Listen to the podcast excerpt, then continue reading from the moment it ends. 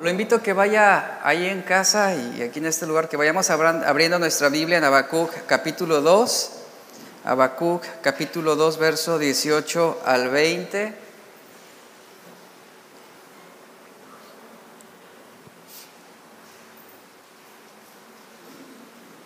Vamos a, a ver este, el mensaje de este último ay eh, que encontramos en Habacuc 2. Y con esta enseñanza terminamos el capítulo 2 y vamos a tomar un paréntesis durante este fin de año para, para hablar otros mensajes especiales acerca de, del tema de la Navidad y, y el mensaje de fin de año. Y para el mes de enero estaremos retomando lo que sería el capítulo 3, ya esto sería, ya solamente nos quedarían tres mensajes. Ya para enero estaríamos retomando el capítulo 3 de Habacuc, que también es un capítulo muy importante y que es el cierre de todo lo que hemos estado viendo durante estos 18 mensajes. Así que, pues, vamos a, escuchar este mensaje que seguramente va a bendecir nuestras vidas. Y el, el mensaje es, hay de los idólatras. Es el título de este mensaje hoy. Habacuc, capítulo 2, verso 18 al 20. Vamos ahí. Dice, ¿de qué sirve la escultura que esculpió el que la hizo? La estatua de fundición que enseña mentira para que haciendo imágenes mudas confíe el hacedor en su obra. Dice, hay del que dice al palo, despiértate y a la piedra muda, levántate. ¿Podrá él enseñar? He aquí está cubierto de oro y plata y no hay espíritu dentro de él. Y el verso 20 dice, mas Jehová está en su santo templo, calle delante de él toda la tierra. Este es el último ay, el quinto. Y claramente estamos viendo aquí cómo este ay está censurando la idolatría de los babilonios. La idolatría se define de esta manera, el culto falso. Eh, es un, es, es un, culto falso y, y, esto se interpreta de esta manera, es la manipulación de creencias religiosas para legitimar o santificar la maldad humana. Sobre este contexto leemos que los sacerdotes paganos, lo que leemos en esos versículos, los sacerdotes paganos gritaban a las imágenes de sus dioses y les decían, levántense, Despiértense, es lo que señala el versículo 19. Sin embargo, a pesar de lo mucho que suplicaban, de lo mucho que clamaban, ellos no obtenían contestación. Esto me recuerda a la imagen de los profetas de Baal, que gritaban, ¿verdad? Que vociferaban, que invocaban para que intervinieran sobre ese altar enviando fuego, pero no sucedía absolutamente nada. Y esto es lo que está mostrándonos aquí. Y mire, lo maravilloso de esto, en contraste con los ídolos del hombre, es que ante, ante el Señor, ante Jehová Dios, no tenemos que andar gritando. No tenemos que andar queriendo manipularlo para que Él haga lo que nosotros queremos. Por eso el último verso dice que lo único que nos corresponde hacer ante Él, en contraste con los ídolos, es guardar silencio ante su presencia, porque Él es el Dios que tiene control sobre todas las cosas. ¿Cuántos saben esto? Él es el Dios que tiene cuidado y control de tu vida y de cada asunto sobre la tierra. Él es el Dios sobre el cual venimos ante Él, nos postramos, nos humillamos, nos rendimos y esperamos en su manifestación gloriosa. Este quinto ay no está basado en un pecado de relaciones personales como los anteriores cuatro ayes. Este ay se basa sobre la violación del primer mandamiento que es, no tendrás dioses ajenos delante de mí, dice el Señor. No adorarás a nadie más, más que solo a mí. Y este mandamiento es en contra de la adoración de cualquier otro Dios, cualquier otro, otro Dios que no sea el único Dios verdadero. Todos los otros dioses, todos los ídolos son falsos, carecen de poder.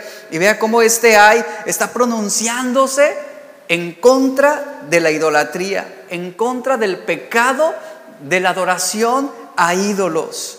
Y bueno, según lo que la escritura nos enseña, este pecado también se considera como la raíz de todos los demás pecados que ya hemos visto, que hemos mencionado en este capítulo.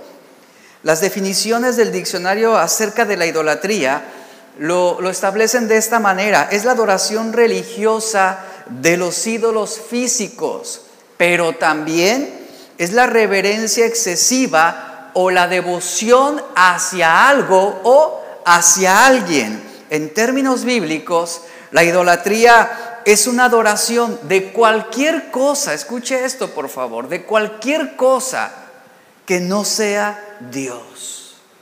Así se define la idolatría. Colosenses 3:5, el apóstol Pablo dice lo siguiente, haced morir pues lo terrenal en vosotros y luego hace una serie de, menciona una serie de pecados que son fornicación, impureza, pasiones desordenadas, malos deseos y avaricia y luego señala al final del versículo que es idolatría. Vea eh, cómo el apóstol Pablo especifica aquí estos pecados, inmoralidad, eh, eh, inmoralidad sexual, la impureza, eh, que este, esos pecados añaden cierta perversidad a, la inmoralidad sexual, también menciona la lujuria, es decir, pasiones desordenadas, hace referencia a los malos deseos, es decir, a la malicia en el corazón, a la avaricia, es lo que leemos aquí, que la avaricia es el deseo pecaminoso de tener más y más y más, y este deseo es lo que va a impulsar la idolatría en el corazón.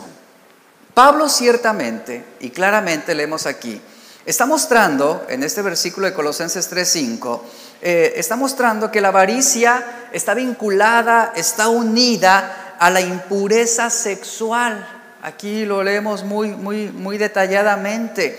La avaricia está unida o se vincula a la impureza sexual y por lo tanto también a la idolatría. Vea, estos tres vicios, que son la avaricia, la inmoralidad sexual y la idolatría, estos tres vicios casi siempre están unidos, se vinculan entre sí.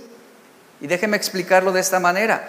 El deseo de tener más y más dinero, por ejemplo, precede o acompaña al deseo de gozar más y más de los placeres de los sentidos, esto es, de la impureza carnal.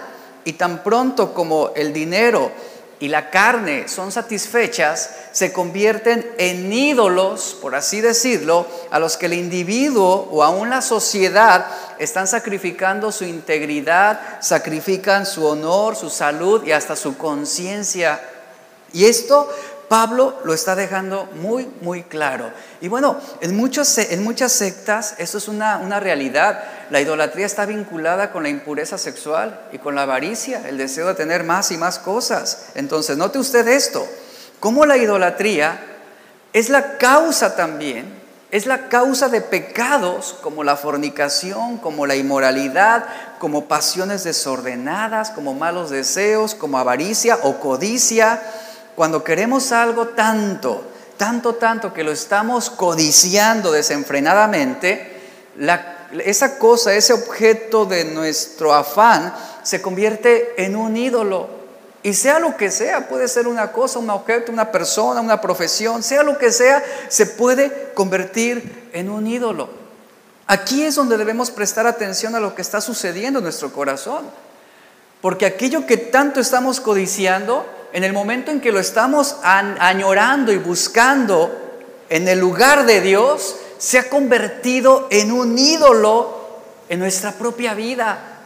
Y somos culpables o seremos culpables también de este pecado de idolatría.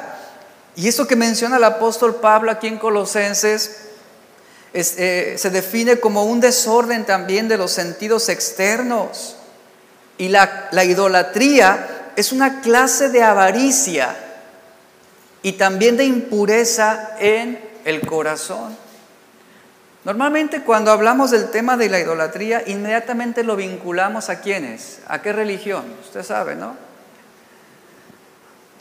Usted sabe a quién decimos, ah, ellos sí son idólatras, ellos sí, porque adoran santos, adoran imágenes, adoran esto, adoran lo otro, pero también los cristianos pueden cometer una clase de idolatría, la cual también será condenada y censurada por Dios. Aquí Habacuc está diciendo, ¿de qué sirve el ídolo que su fabricante ha esculpido. ¿De qué sirve la imagen que ha fundido con sus propias manos?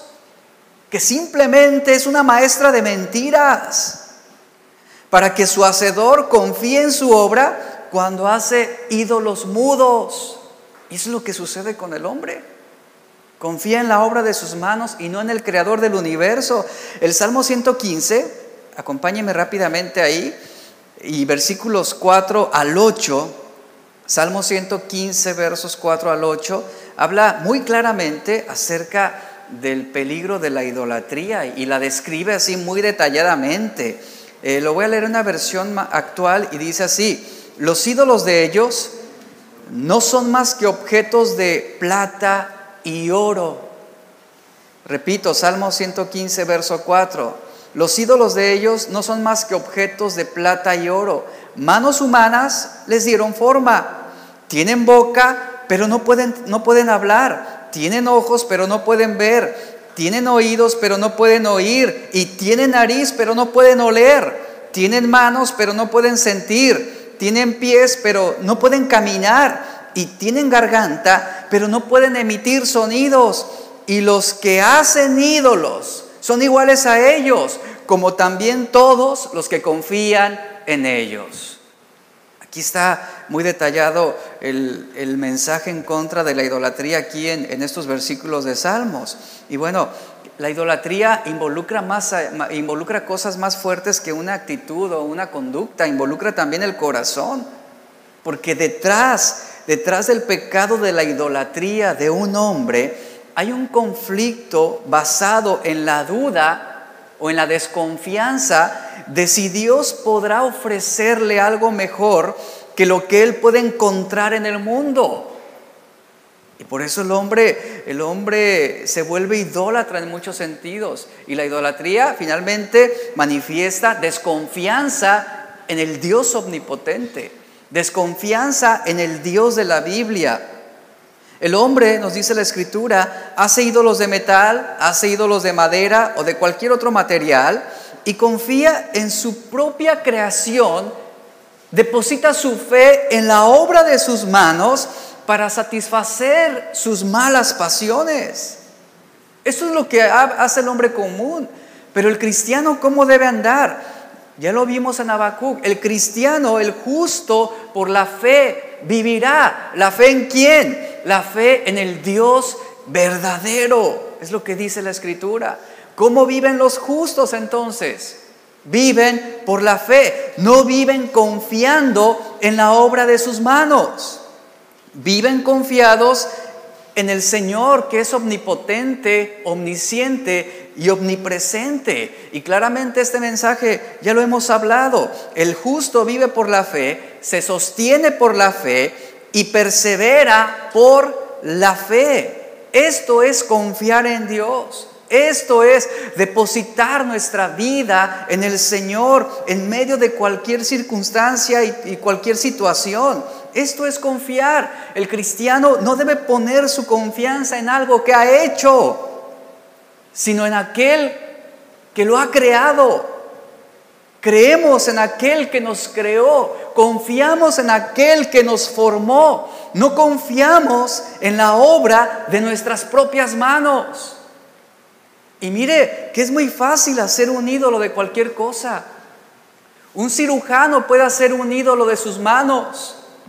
Un músico puede hacer un ídolo de este teclado, de una guitarra, o de su instrumento. Un cantante puede hacer un ídolo de su voz. Un arquitecto, un ingeniero puede, puede hacer un ídolo de sus obras, de sus construcciones. Es muy fácil hacer un ídolo. Simplemente desviemos nuestra confianza en Dios y pongamos nuestra confianza en el objeto de nuestra codicia y hemos despreciado al Dios verdadero. A través del Antiguo Testamento, Éxodo 20, versículo 3 al 5, Dios instruye a su pueblo de una forma muy clara y les dice estas palabras, no tendrás dioses ajenos delante de mí, no te harás imagen, ni ninguna semejanza de lo que esté arriba en el cielo, ni abajo en la tierra, ni en las aguas debajo de la tierra.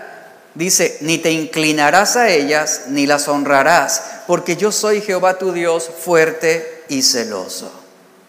Muchos de los mandamientos del Antiguo Testamento contra la idolatría se refieren específicamente, como usted lo sabe, a ídolos físicos, ídolos que fueron construidos con alguna materia, ya sea bronce, sea oro, sea plata, sea madera, sea piedra.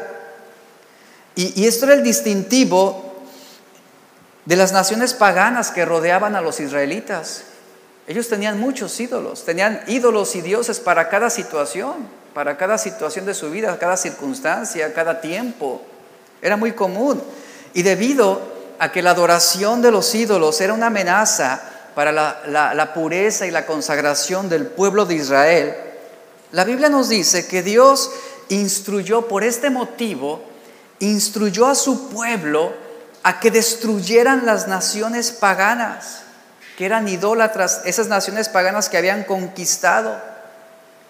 Por este motivo, por la cuestión de la idolatría. Y no solamente debían destruir al pueblo, sino también debían destruir los lugares o los altares que habían sido construidos para la adoración de ídolos falsos. Pero vemos en la historia bíblica un constante, y es este. Desafortunadamente, los israelitas no siempre obedecieron los mandamientos de Dios. No siempre. Muchas veces cayeron en la trampa de adorar ídolos de naciones paganas. Se envolvieron en la idolatría. Incluso, vea, incluso el pueblo de Dios construyó o creó un, ídolo propio, esto lo podemos leer en Éxodo 32 con ese becerro de oro. Vea hasta qué punto. Ahora el pueblo de Israel sabía quién era el Señor, confiaban en el Señor, habían visto su poder, su manifestación, su intervención en cada situación, en cada necesidad, pero aún y con toda esta evidencia plasmada, eh, expuesta ahí ante sus ojos, aún así el pueblo de Dios crea su propio ídolo, un becerro de oro.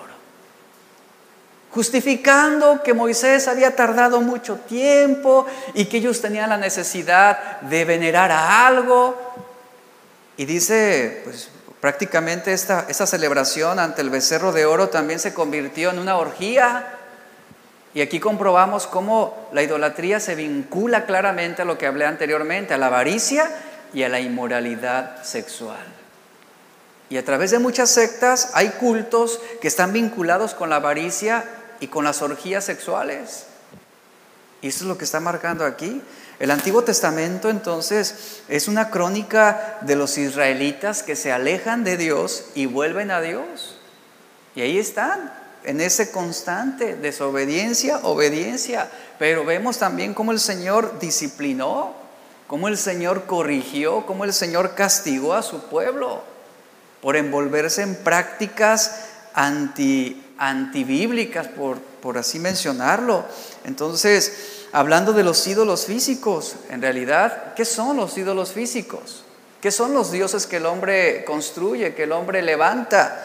Pues no son más que objetos de madera, no son más que objetos de piedra, así lo define Deuteronomio 4:28 objetos de, de, de alguna materia y, y digo, tienen poder, tienen influencia de ninguna manera, son impotentes.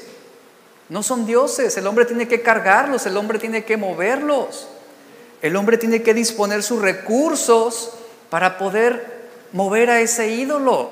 Yo recuerdo hace muchos años conocí a una, a una mujer que había recibido una herencia, una, una herencia considerable.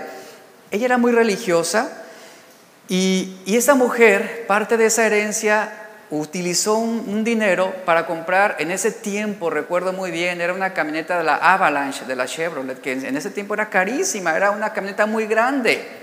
Y recuerdo que ella me dijo, yo en agradecimiento a, a tal santo, pues yo destiné este dinero para comprarle un vehículo en el cual él se traslade. Yo dije, no, pues pero ese, ese es el pensamiento de la gente. Ese es el pensamiento del ser humano, del hombre religioso sin Dios. Cuando nosotros sabemos que ese santo nunca iba a disfrutar esa camioneta. Nunca. yo nada más la veía y decía, ¿y, por qué el santo? No? ¿Por qué no uno? Pero nunca la va a disfrutar. Y así son los ídolos, así, así los describe la Biblia, son impotentes, son insuficientes, no son dioses, no tienen poder, son creaciones humanas, son creaciones del hombre. Algunas religiones todavía usan ídolos e íconos físicos y, y tal vez como una imagen de un Dios que ellos creen que es omnipotente. Una imagen de un Dios que ellos piensan que les está favoreciendo desde el más allá o desde no sé dónde. Pero es lo que la gente llega a pensar. Pero la Biblia nos dice que solamente hay un Dios, que solamente hay un mediador entre Dios y los hombres. Y este es Jesús, el Hijo de Dios. El profeta Jeremías también advirtió sobre la idolatría al pueblo en Jeremías capítulo 11, verso 12 y 13. Acompáñeme, vamos a leerlo, por favor. Jeremías capítulo 11, versículo 12 y 13 dice, porque según el número de tus ciudades fueron tus dioses, escuche, porque según el número de tus ciudades fueron tus dioses, oh Judá, y según el número de tus calles, oh Jerusalén, pusiste los altares de ignominia, altares para ofrecer incienso a Baal. La idolatría sobre esto que estamos leyendo aquí en Jeremías, la idolatría en Judá era algo considerada, era algo muy notable. Y, lo peor de esto es que el pueblo de Dios sabía y reconocían quién era el Dios verdadero. Ellos sabían que, el Señor Dios los había formado, los había creado. A través de la historia ellos pudieron comprobar su poder, la, intervención de Dios eh, en el pueblo a través de cada generación, de cada dispensación. Pudieron ver claramente su poder. El pueblo sabía que el Señor era Dios, pero ¿por qué adoraron a alguien más? ¿Qué los impulsó a envolverse en la idolatría? ¿Qué fue lo que movió sus corazones para que el pueblo adorara a alguien más que no fuera el Dios verdadero al cual ellos reconocían? Lo cierto es que necesitaban al Señor para la vida después de la muerte. Ellos sabían que el Señor tenía el poder para resucitarlos. Él era Dios, Él era el Dios verdadero y Él podría resucitarlos de la muerte y confiaban en Él. Pero, ¿por qué dudar? ¿Por qué envolverse en la idolatría? ¿Por qué venerar? ¿Por qué, eh, ¿Por qué ofrecer su devoción a ídolos fabricados por el hombre? Reconocían la importancia de Dios para la eternidad. Sin embargo, vemos que el pueblo de Israel muchas veces se, fue se vio seducido y atraído hacia los ídolos de naciones paganas. ¿Por qué razón? Aquí está la pregunta. ¿Cuál fue el motivo? Porque los dioses paganos prometían salud, riqueza y fertilidad. Entonces, vea, en pocas palabras, prometían su mejor vida ahora, no en la eternidad, aquí en la tierra. Por esa razón los pueblos se envolvían en ese tipo de idolatría, porque ellos querían vivir bien el aquí y el ahora. Ellos decían, sí, tenemos al Dios verdadero, bueno, pero el Dios verdadero nos será útil después de la muerte. Pero mientras, mientras estamos aquí, pues queremos prosperidad, queremos vivir mejor, queremos riquezas, queremos abundancia de bienes, queremos una fertilidad abundante también, queremos disfrutar la vida vivir la vida loca. Y eso es lo que nos ofrecen los ídolos paganos. Entonces, el razonamiento era el siguiente. Bueno, por un lado, sí, vamos a orarle al Dios verdadero y, va a ser como que nuestro, nuestro, nuestro apoyo para después de la muerte, pero pues también queremos vivir bien. Oramos al Dios verdadero, pero también veneramos a los ídolos que van a satisfacer nuestra, nuestra avaricia y nuestra impureza sexual. Y ahí está. Pero vea, usted puede decir, y qué tremendo lo que el pueblo de Israel ha hecho, ¿cómo es posible? Pero, ¿sabe? Esto es un reflejo muy claro de lo que somos el día de hoy. Por un lado, confiamos en Dios y decimos, Señor, tú eres mi proveedor, Señor, tú eres el que me sustenta, el que me ayuda, confío en ti. Pero por otro lado decimos, sí, confío en Él, pero también confío en mi cuenta de cheques, confío en mi negocio, confío en mi vehículo, confío en mi jefe, confío en mi negocio y le presto devoción a esto por encima del Dios verdadero. Y es una forma de envolvernos también en esa clase de idolatría. ¿Cuántas veces una persona enferma dice, bueno, sí, yo creo que Dios es el sanador, pero también venero y edifico un ídolo sobre la medicina, o sobre el médico, o sobre el cirujano? Y podemos formar ídolos fácilmente. En el momento en que quitamos la mirada del Señor para ponerla en una persona, en un objeto o en alguna cosa, estamos formando ídolos con nuestras propias manos. Eso es lo que pasaba con el pueblo de Israel. Ahora sabemos que necesitamos a Dios al morir, ¿verdad? Él es el que va a darnos vida eterna. ¿Y qué le pedimos, Señor? Bendícenos ahora. Pero muchos hombres y aún muchos cristianos dicen, bueno, sí, yo confío en Dios para mi salvación, pero por las dudas, también voy a confiar en un cachito de lotería. También voy a poner mi confianza en esto o en aquello.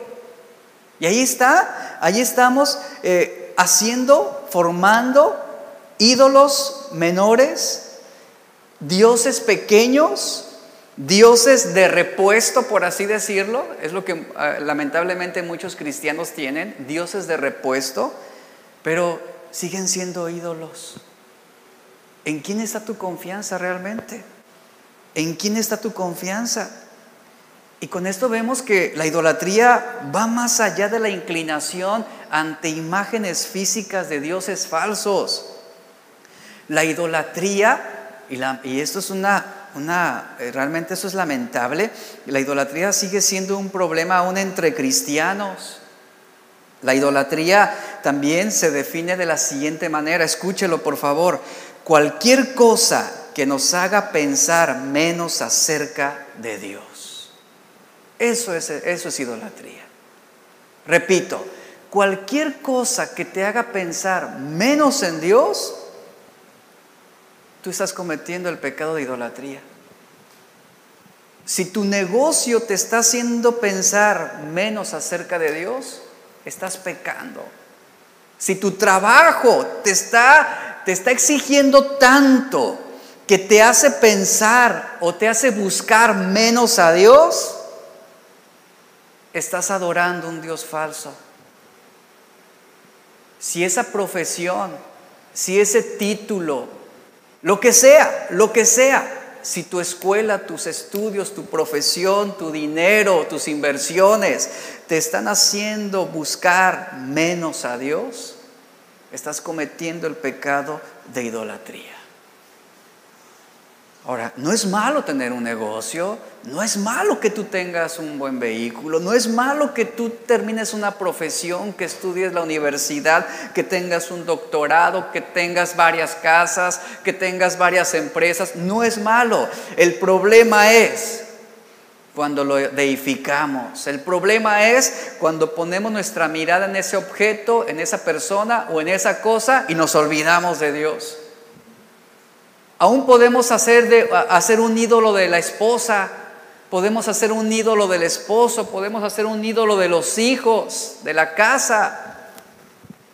Ahora yo me pregunto durante ese tiempo de cuarentena, realmente cuántas personas le dieron la espalda a Dios y aún cristianos e hicieron un ídolo de la televisión en sus propias casas. Pregunto, ¿o qué otra forma de entretenimiento?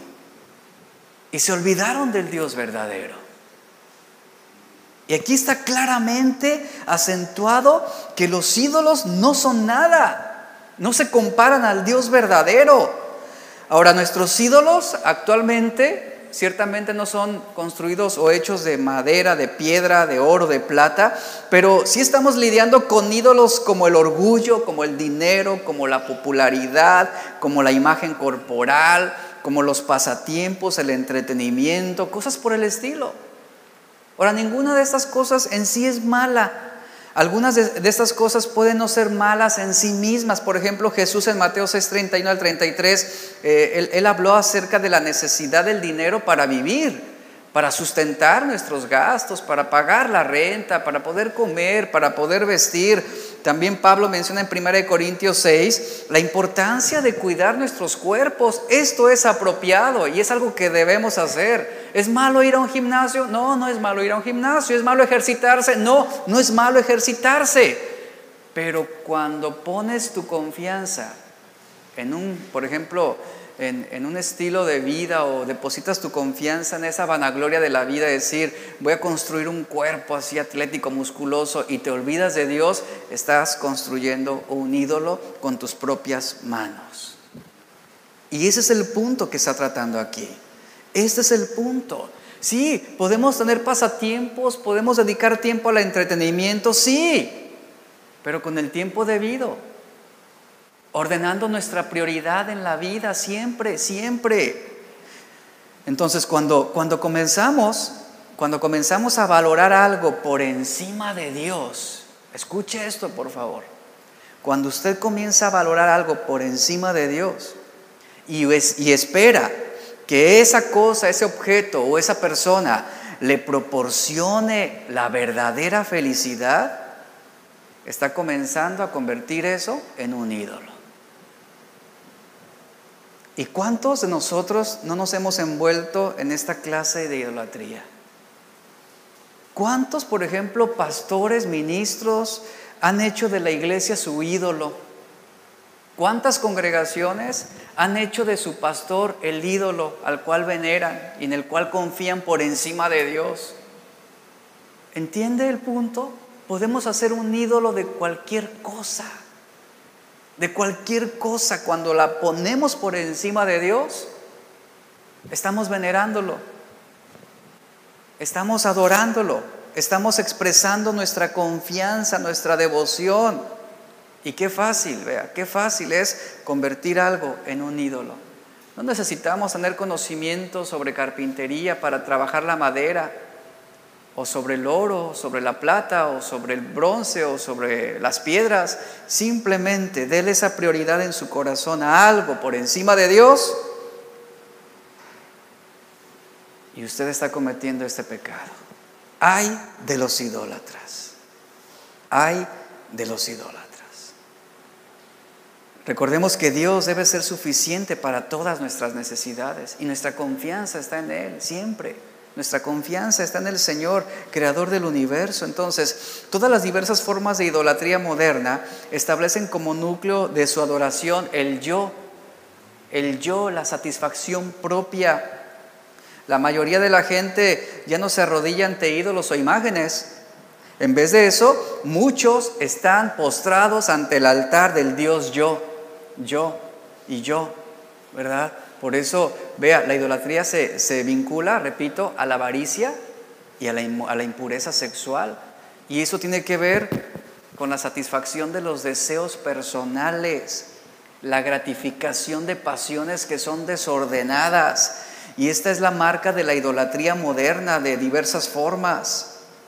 Ahora, idolatría, entonces dejamos en claro esto, es también, eh, no solamente es inclinarnos ante cosas materiales, sino el también en el momento en que tú le atribuyes un, poder a algo para brindarte una felicidad y que te desenfoca de Dios, estás pecando. Estás pecando ante Dios. Así que debemos aquí guardar nuestros corazones de todo esto. Debemos evaluar cuál es la condición de nuestra vida. Porque muchos, muchos están adorando en el altar del materialismo. Están alimentando eh, su necesidad a través de alimentar el ego, a través de la adquisición, de la codicia, de la avaricia, del tener más y más cosas. Y vemos que nada de esto va a aportar algo para la eternidad.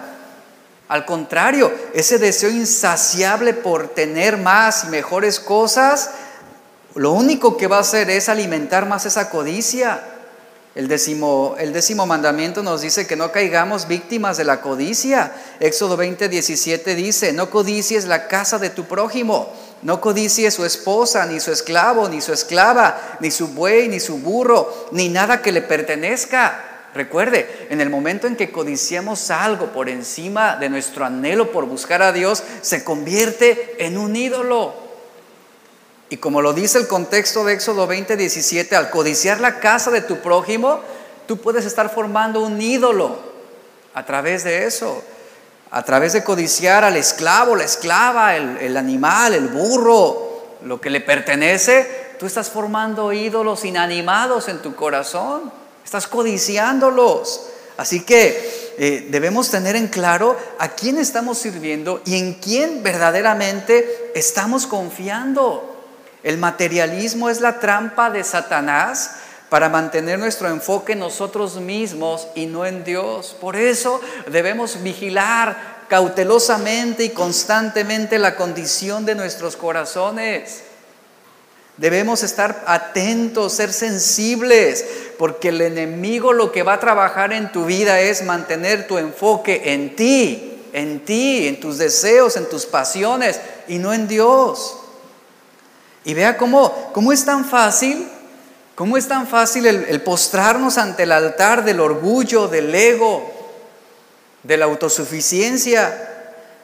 Y podemos verlo también a través de la vida de muchos hombres, de muchos eh, profesionistas que trabajan y trabajan hasta 60, 80 horas de la semana incluso fines de, fines de semana, incluso durante las vacaciones, afanados, buscando con ese deseo insaciable, insaciable de generar más recursos, de aumentar el sueldo, de aumentar sus ganancias, de hacer crecer su compañía. Pero ¿de qué, sirve, ¿de qué servirán todo ese esfuerzo, todo ese trabajo, todo ese dinero, todos esos logros si no tendrán ninguna utilidad después de morir? ¿Dónde está la prioridad de nuestro corazón? Esas cosas, dice la Biblia, no tienen ningún valor eterno. Lea conmigo, por favor, Eclesiastés capítulo 2, verso 21 al 23. El rey Salomón claramente lo dice. Eclesiastés capítulo 2, verso 21 al 23.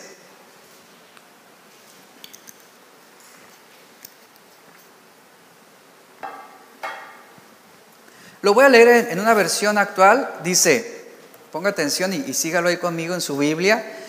Dice, hay quienes ponen a trabajar su sabiduría y sus conocimientos y su experiencia para luego entregarle todos sus bienes a quien jamás movió un dedo, así dice esta versión.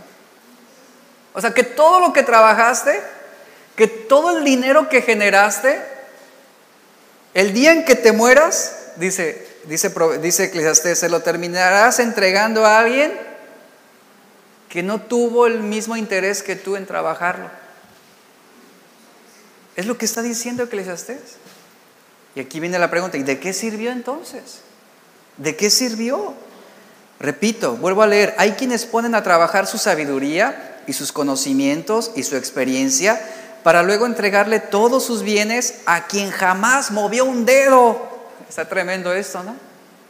Y luego dice, y también esto es absurdo y un mal enorme, pues ¿qué gana el hombre con todos sus esfuerzos y con tanto preocuparse y afanarse bajo el sol?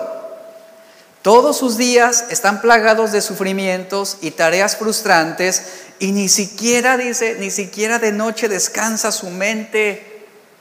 Esto es absurdo, dice aquí el predicador es absurdo. A eso nos llevan los afanes de la vida. Esa es la idolatría en el corazón. Toda idolatría de uno mismo tiene su centro en los tres deseos que menciona primera de Juan 2.16. Porque todo lo que hay en el mundo, dice, todo lo que hay en el mundo, los deseos de la carne, otra versión dice, las pasiones de la carne, los deseos de los ojos y la vanagloria de la vida, no provienen del Padre, sino del mundo. Y sobre, sobre, este, sobre esto es donde se concentran esto, e, esta idolatría. Lo que está mencionando aquí primera de Juan 2.16 sobre los, el deseo de la carne, el deseo de los ojos y la vanagloria de la vida. Entonces, La mentira de que el amor de uno mismo o el amor por uno mismo va a traer verdadera felicidad o va a traer verdadera satisfacción es algo que el propio Satanás siembra en nuestros corazones. Y esto lo podemos ver desde los tiempos de Adán y Eva. Esta fue la misma artimaña que el enemigo utilizó con la primer pareja en el Edén. Y tristemente, al día de hoy seguimos viendo cómo muchos aún cristianos, siguen cayendo en la misma trampa.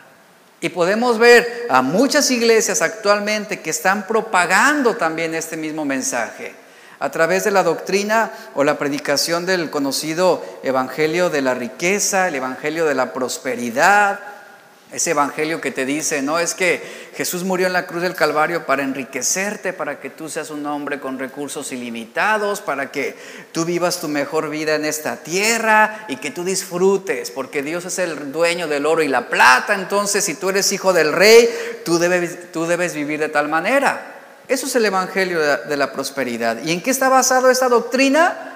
Esta doctrina prácticamente está edificando el ídolo de la autoestima y si yo lo merezco, y si es cierto, y por qué no, si yo soy hijo del rey.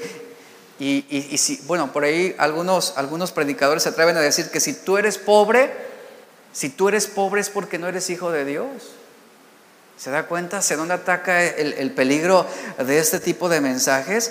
Entonces, lo cierto es, y la Biblia lo enseña claramente, que nunca encontraremos la verdadera felicidad centrados en nosotros mismos. No se encontrará la verdadera felicidad eh, centrando nuestra vida en la avaricia, ni la impureza sexual, y mucho menos en la idolatría. No va a suceder. Nuestros corazones y nuestras mentes deben estar centrados en Dios. Ahí está el enfoque de nuestra vida por encima de cualquier otra cosa. Debemos trabajar, sí, debemos trabajar. Debemos adquirir, sí, podemos adquirir. ¿Puedo invertir? Puedes invertir. Pero que aquello en lo cual estás poniendo esa inversión o esos recursos o ese trabajo, que no sea el centro de tu vida, que no te distraiga de lo más importante que es Dios. En algún momento alguien le preguntó a Jesús, le dijeron, ¿cuál es el mayor mandamiento?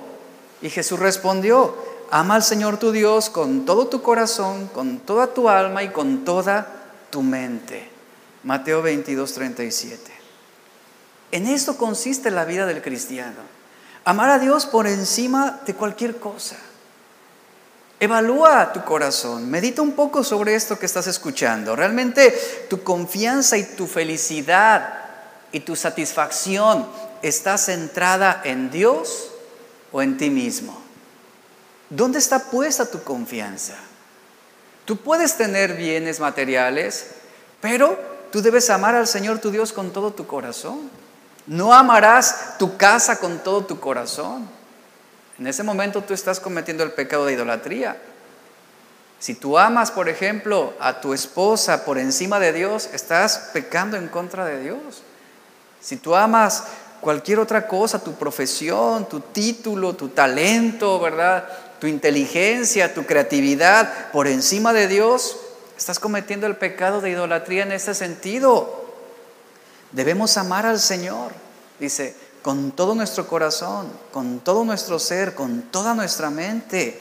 Y cuando amamos a Dios por encima de todas las demás cosas, todo lo demás va a entrar en el perfecto orden, porque le estamos dando la prioridad a Dios. Y cuando amamos a Dios por encima de todo, no habrá cabida en nuestros corazones para la idolatría, para desviar nuestra mirada de Dios y confiaremos en el Señor por encima de cualquier cosa, de cualquier objeto o cualquier persona.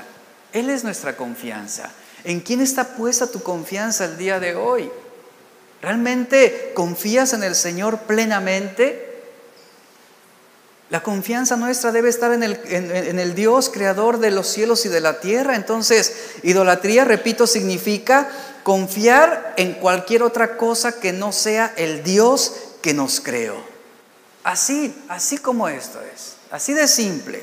De manera que cuando confías en tu dinero, o confías en los hijos, o en el marido, o en la economía, o cuando pones tu confianza en un gobierno por encima de Dios, Esto es una afrenta directa. Eso es un pecado de idolatría. Esto es lo que hacen los idólatras. Esto es lo que hacen los adoradores de ídolos. ¿En quién está puesta tu confianza hoy? Muchos tienen su confianza puesta en ese cheque quincenal o en ese depósito mensual que le hace la empresa. Y es muy bueno decir, el Señor proveerá, pues sí, va a proveer tu patrón a la quincena, no, va a proveer cada semana.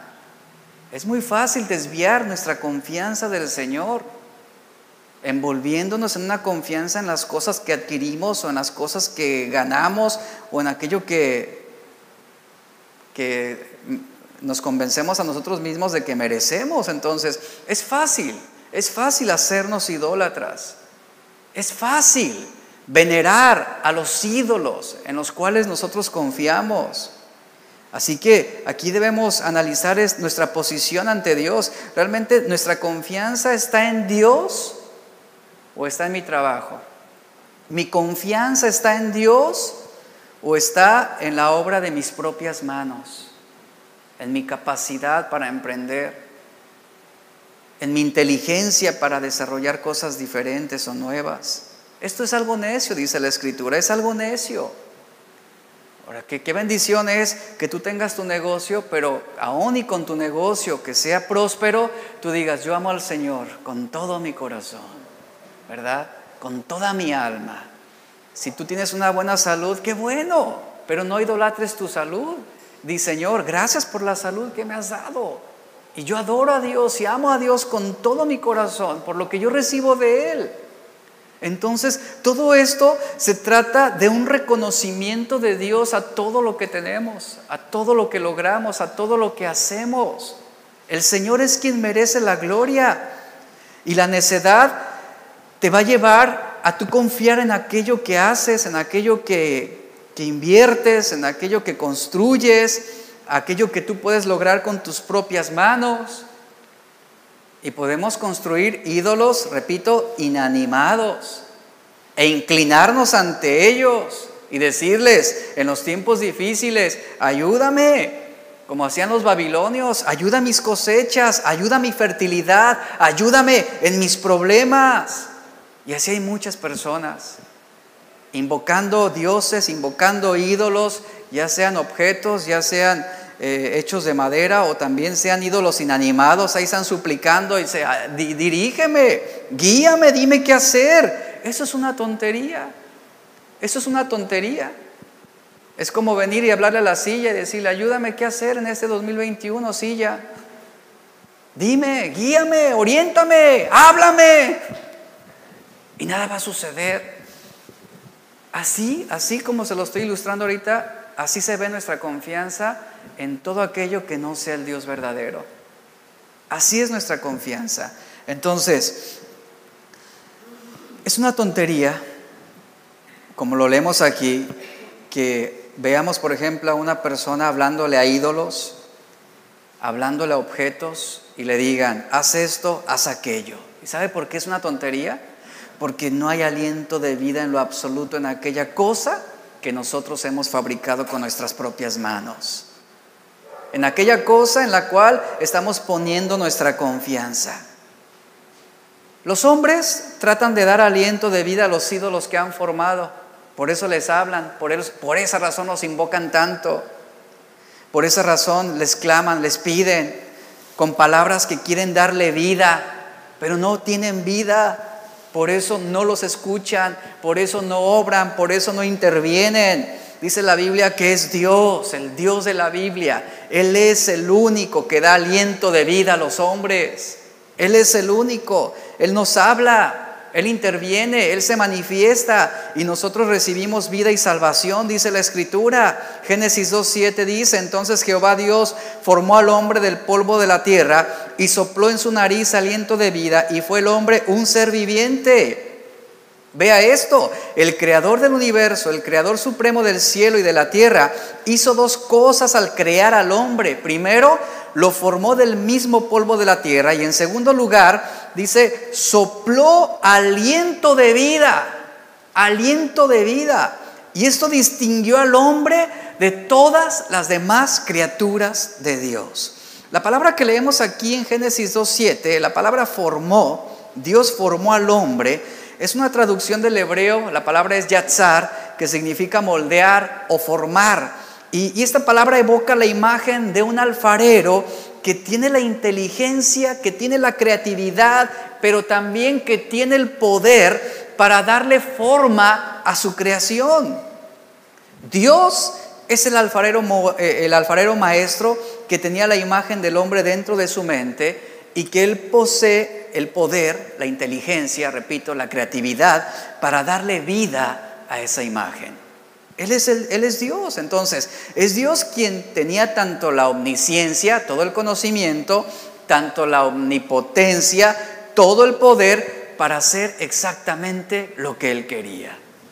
Y ningún ídolo puede hacer lo que Dios hace y mucho menos los ídolos o los dioses inanimados que nosotros construimos y en quien estamos depositando nuestra confianza. Él es el Dios verdadero. Y por último, el versículo 20 de Habacuc, y cerramos con esto, dice, mas Jehová, vea cómo, cómo concluye este libro de Habacuc en este capítulo 2, mas Jehová está en su santo templo. ¿Qué dice? Calle delante de él toda la tierra. Es muy claro lo que está hablando aquí. ¿Quién está en el templo? Únicamente el Dios verdadero. En contraste con los ídolos, Él está ahí presente. Él está en su templo, dice. No hay ningún ídolo, no hay ninguna imagen de madera o metal. En el templo no hay nada que pueda desviar nuestra confianza. Solamente está el Señor, es solamente el Señor y no hay, no hay nadie más. Por lo tanto, no hay más que decir. Calle delante de él toda la tierra, está diciendo. De nada sirve cualquier obra que el hombre haya hecho. Cuando nos presentemos ante el Señor, ¿sabe qué va a bastar? Bastará nuestro corazón. El hombre tiene que vociferarle a los ídolos, levántense, ayúdenme, despierten. Pero nosotros no vamos a presentarnos ante el Dios verdadero vociferándole, despiértate, levántate en este momento de mi necesidad. ¿Y sabe por qué no? Porque Él nos conoce, porque Él conoce nuestras, la condición de nuestro corazón.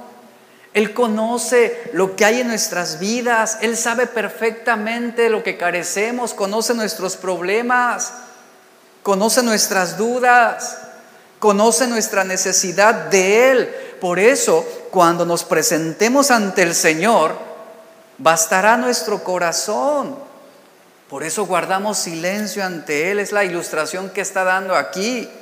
Esto es más importante que nuestra creatividad, que nuestra productividad, que nuestra prosperidad, el presentarle nuestro corazón ante Él. Y nos acercamos a Él porque Él nos conoce. Isaías 57, verso 14 y 15 nos dice, así dijo el alto y sublime, el que habita la eternidad y cuyo nombre es el santo, dice, yo habito en la altura y la santidad y con el quebrantado y humilde de espíritu para hacer vivir el espíritu de los humildes y para vivificar el corazón de los quebrantados.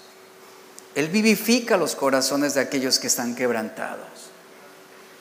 Por eso, quita tus ojos de ti mismo.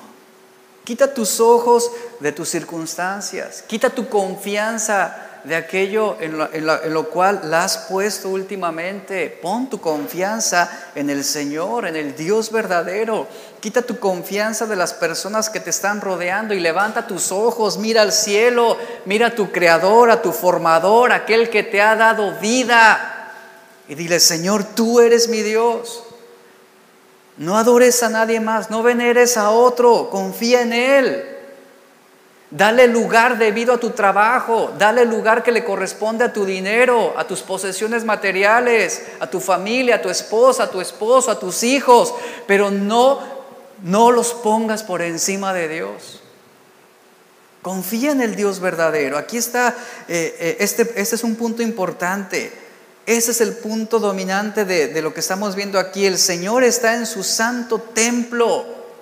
Toda la tierra, toda la iglesia guarde silencio frente a Él. ¿Y saben qué significa esto? Guarde silencio ante Él. Ese es un llamado a que adoremos a Dios en medio de cualquier situación. Recuerde que el pueblo de Judá estaba ante una amenaza inminente. Los caldeos serían levantados para oprimirlos, para disciplinarlos. Y el Señor está diciendo, guarden silencio delante de Dios. En medio de la situación que tú puedes estar viviendo, en medio de ese problema, de esa aflicción, adora a Dios. El guardar silencio ante Él significa confiar en Él. El permitir que Él nos siga instruyendo, que Él nos siga enseñando. Por lo tanto, permite que Dios te hable. Y esto implica que seamos dóciles, que seamos humildes. Deja de quejarte, deja de protestar, deja de dudar, deja de cuestionar a Dios. Y guarda silencio ante Él, confía en Él. Tú debes saber que Dios no es indiferente, como lo fue Habacuc en algún momento. Y así lo pensaba Habacuc, que Dios era indiferente, que a Dios no le importaba, que Dios era insensible. Y por eso Habacuc protestaba, ¿hasta cuándo, Señor? ¿Y por qué estás permitiendo esto? Pero llegó, un momento en la vida de Habacuc donde Dios trabajó en su corazón y él se presentó ante Dios y guardó silencio y dijo, Señor, mi confianza está en ti. Y esto lo veremos ya en el capítulo 3, ¿sale? Entonces, tú debes confiar en Dios. Él no es pasivo. Él está en su santo templo. Esto habla de su gloria. Esto habla de la manifestación de su poder. Esto habla de la intervención y la manifestación que Él hace a favor de los que le aman. Él está en su trono. Y por lo tanto, esto implica que Él está en control de todas las cosas que acontecen en ti. Él está en control. Y Dios no es solamente un Dios grande, un Dios cósmico, ¿verdad? Ajeno, indiferente, distante. Él es un Dios personal que nos ama. Y Él nos dice, yo soy un padre para ti. Y así es como la Biblia lo ilustra, como un padre para nosotros. Y detalles que para nosotros se pueden escapar, para Dios no. Él tiene cuidado y control de todas las cosas. Él no está dormido. Él está atento, Él está despierto, Él está alerta, Él está vivo porque ha resucitado. Y Él está obrando aún en nuestros días malos. Él está obrando a tu favor. Él está obrando en tus hijos, está obrando en tu familia, Él está obrando en tu familia, en tu matrimonio, en tus finanzas, en tu vida espiritual, en tu corazón. Él está obrando en la iglesia y está obrando en el mundo en este tiempo. Y aquí está lo que los cristianos debemos creer, que Dios está en su trono. ¿Y qué tenemos que hacer? Estar atentos a Él. Es lo que significa. Guarde silencio. Guardar silencio ante Él es esto, estar atentos a Él. Adorarlo y agradecerle por todas las cosas. Por lo tanto, no seas un cristiano frustrado. No seas un cristiano irritable, un cristiano perturbado, preocupado, afanado, ansioso. La Biblia condena la ansiedad. La Biblia condena esa preocupación que nos hace dudar y desconfiar de Dios. Los tiempos son de Dios. El, salmista dice, nuestros tiempos están en las manos de Dios. Sus tiempos son perfectos y Él llevará a cabo sus propósitos, contigo o sin ti. Él lo hará. Así que mientras tanto, nos dice este versículo, mantente firme delante del Señor con humildad, con sencillez, en silencio, esto es en devoción, en reverencia, en confianza en Él, en temor, porque el justo vivirá por la fe. ¿Cómo es tu confianza? Cuando fabricamos un ídolo, y bueno, y ciertamente como lo hablamos ahorita, ciertamente no vamos a tallar ídolos, ni los vamos a hacer de oro ni de plata, pero cuando tallamos ídolos es porque los estamos haciendo de otras cosas. Hacemos ídolos de las personas, ya, ya lo mencionamos. Hacemos ídolos, hacemos ídolos del trabajo, hacemos ídolos de, una de la profesión, del conocimiento, de la inteligencia. Hacemos ídolos del dinero, de los empleos, del trabajo, de tantas cosas, de tantas cosas. Podemos hacer ídolos.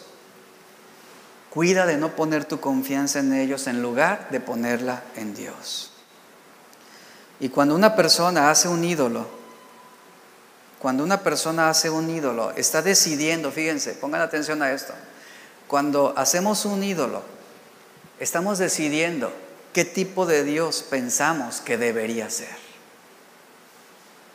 Queremos diseñar ídolos conforme a nuestras especificaciones y características. Queremos edificar ídolos a los cuales les digamos lo que deberían hacer y cómo deberían tratarnos y cómo deberían servirnos y cómo deberían prosperarnos. Esto era lo que pasaba con el pueblo de Dios. Sí, tenemos al, Dios omnipotente para que nos aporte su poder después de la muerte en la eternidad. Pero mientras estamos aquí en la tierra, necesitamos ídolos que piensen como nosotros, que hagan lo que nosotros les pedimos, que nos sirvan. Pero saben, ese no es el Dios del universo. Ante Él, ¿qué hacemos? Nos postramos y nos humillamos y le decimos, Señor, nuestra confianza está en ti. Confiemos en Él. Lamentablemente queremos estar a cargo y queremos dirigir y por eso a mucha gente no le gusta la idea de un ser supremo. Pero Él es el Dios creador del universo. Él es el que tiene el poder para cambiar nuestra situación. Él tiene el poder para resolver cualquier problema. Él tiene el poder para restaurar nuestras vidas, para intervenir en nuestras circunstancias. Aún Él tiene el poder para devolvernos la salud si fuera necesario y fuera su voluntad. Entonces, ¿podemos confiar en Él? Pregunto yo. ¿Podemos confiar en Él? Sí, podemos confiar en Él. ¿Tu confianza está en ese Dios poderoso y omnipotente? Y último, déjame recordarte esto. Dios no necesita mi ayuda para llevar a cabo sus propósitos y sus planes. Lo que Él nos pide es que presentemos nuestra preocupación, que traigamos a Él toda nuestra ansiedad, que presentemos nuestras peticiones en oración, en intercesión, que lo hagamos con confianza, pero no somos nosotros los que le vamos a dictar a Dios lo que Él tiene que hacer, Él va a hacer su perfecta voluntad. Nosotros alineamos nuestros pensamientos, nuestros sentimientos a su voluntad. Siempre recordando que la voluntad de Dios es buena, es agradable y es perfecta para nuestra vida. Él es nuestro Dios, iglesia. Él es nuestro Dios. No depositemos nuestra confianza en otros. No formemos ídolos. Démosle a Dios el lugar que le corresponde en nuestra vida. Y si en esta tarde debes corregir esto, hazlo en este momento. Vamos a orar. Padre, agradecemos por tu palabra en esta tarde. Es una palabra que viene a confrontar la condición de nuestro corazón, que viene a confrontar la manera en cómo también estamos formando nuestra vida espiritual. Tú eres bueno, Señor, y a veces...